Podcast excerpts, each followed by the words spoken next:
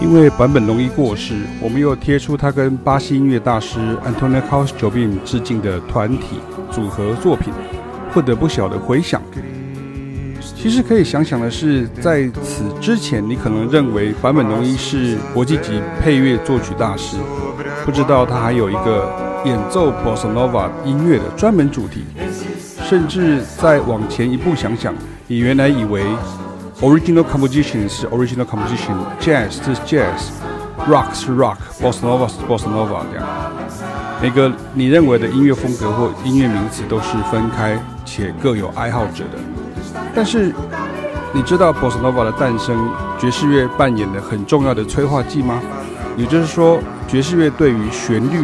及和声的运用，以及即兴概念的强化。就诞生了巴西的一种席卷全球新浪潮，Bossa Nova 乐风。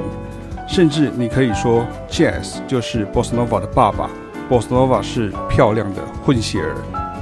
但是 Bossa Nova 的妈妈是谁呢？他们又是怎么邂逅的呢？是一见钟情还是日久生情呢？在混血儿的身上呢，哪些基因是来自爸爸的？哪些基因又是来自妈妈的呢 boss Nova 这个曲风名词又是什么意思呢？巴沙诺瓦是一种饮料的名称吗？买到乐谱就可以正确演奏 boss Nova 的吗？可能你需要更专业的人来为你抽丝剥茧，也才能真的了解为何坂本龙一如此热爱 Bossa Nova，也为何如此崇敬可说是 Bossa Nova 的重要舵手 Antonio Carlos Jobim。这是我们在华文世界中经常都无法窥探的过程与细节，因为新闻报道大多为外电翻译，通常不会写得很深入，而传统的音乐写作文字经常又会开始强调，Jobim 不是只有创作 Bossa Nova，还有写过很多严谨的古典乐编制作品等等啊，这样子，等等，真的是等等，这样的角度好像是在说 Bossa Nova 不够严谨，难登大雅之堂吗？是不是又陷入了所谓先入为主的既定偏见呢？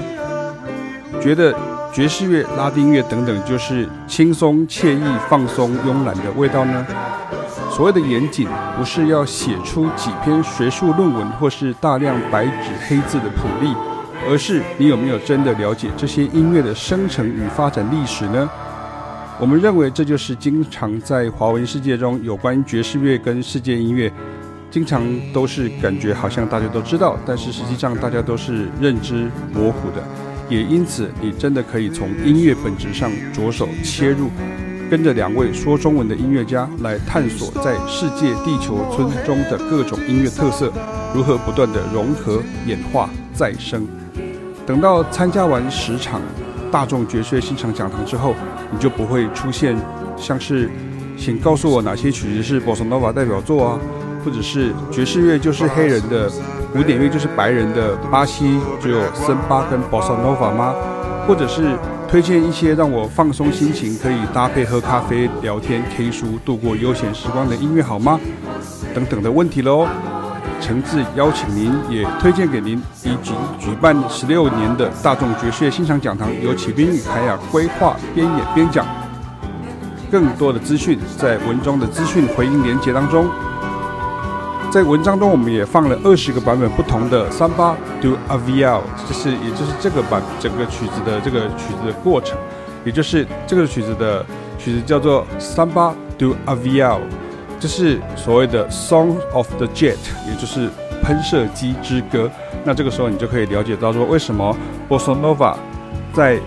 Richie Sakamoto，也就是这个坂本龙一的音乐当中呢，他也是非常非常的喜欢，而且呃他会去演奏。然后我们在这个播放清单当中也放放了这个二十个不同的版本，你会听到同一首曲子，经过不同的音乐家，不管来自是巴西的、日本的，或者是美国的，甚至是欧洲的，甚至是亚洲的音乐家们来诠释起来，都会有不同的味道。那到底是为什么呢？欢迎大家来参加我们的讲堂，我们会非常清楚的来告诉大家。